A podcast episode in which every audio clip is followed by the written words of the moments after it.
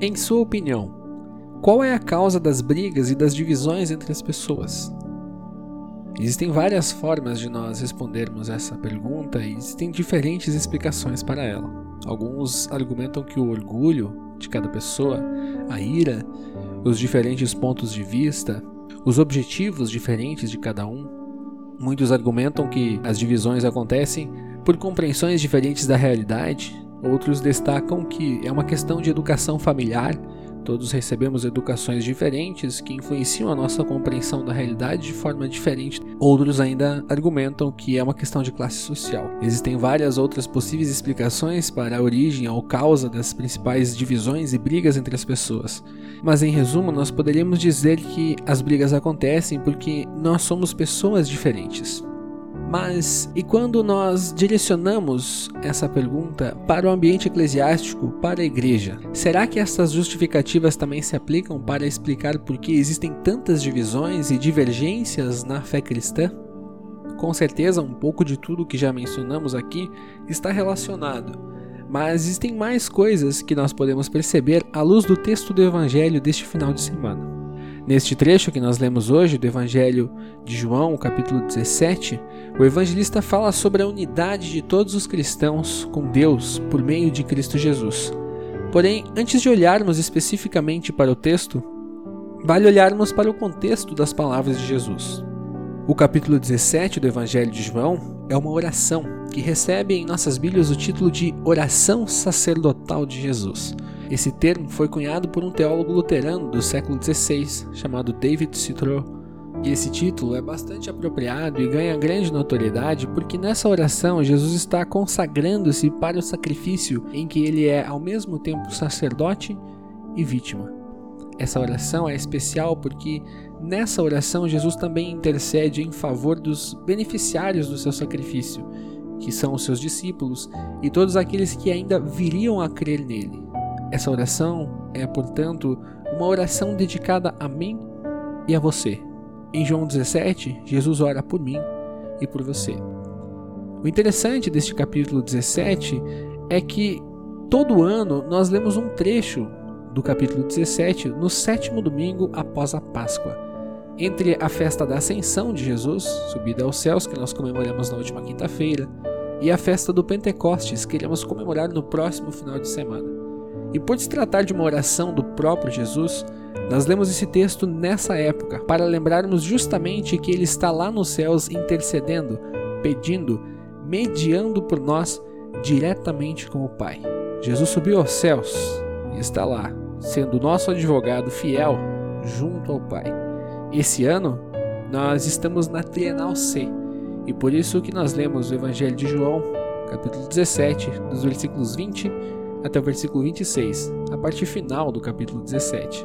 E nesses versículos, Jesus está orando e pedindo pela unidade da igreja. Ele pede que os seus seguidores, os crentes, sejam um com ele, assim como ele é um com o Pai. E esse detalhe é muito importante. Jesus não pede que os cristãos sejam unidos uns com os outros, assim como ele é unido com o Pai. O desejo de Jesus é que os cristãos sejam um com Ele. O desejo de Jesus é o de que a união, a unidade ocorra a partir dele, do relacionamento com Ele, pois Ele está unido perfeitamente com o Pai. Ou seja, a unidade é vertical, de Deus para conosco.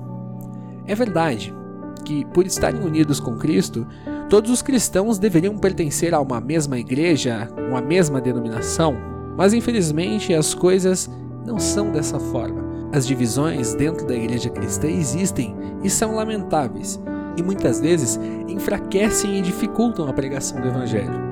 Porém, apesar de ser um fato triste, nós precisamos aprender a conviver com ele, pois dificilmente seremos uma organização religiosa ou denominação unida enquanto ainda vivermos nesse mundo.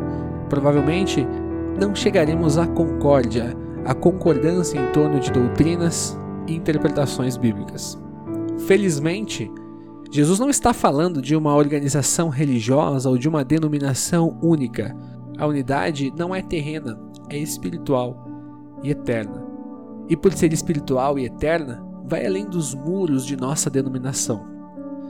Isso quer dizer que encontraremos cristãos das mais variadas denominações nos céus.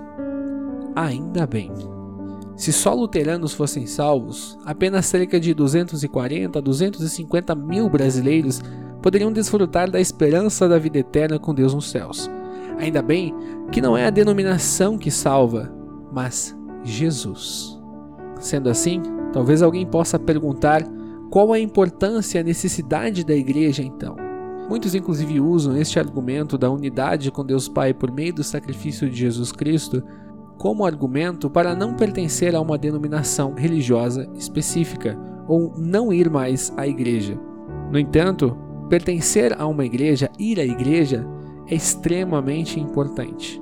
A igreja está nesse mundo para pregar a palavra e testemunhar o amor de Deus, porque é por meio da palavra que mais pessoas farão parte da unidade da fé.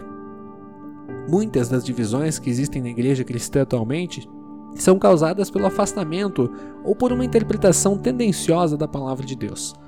A igreja também está aqui para ministrar os sacramentos do batismo e da Santa Ceia. A igreja também está aqui para servir de espaço de comunhão com os da família da fé. A igreja tem ainda muitas outras funções que justificam a sua importância e o nosso envolvimento e participação com ela. Provavelmente, nós jamais chegaremos à concórdia entre as denominações nesse mundo. Isso está reservado para a eternidade, onde estaremos na presença de nosso Senhor, louvando e adorando em conjunto aquele que nos uniu à comunhão dos santos desde o dia do nosso batismo. Que Deus nos conserve nessa fé e esperança. Amém.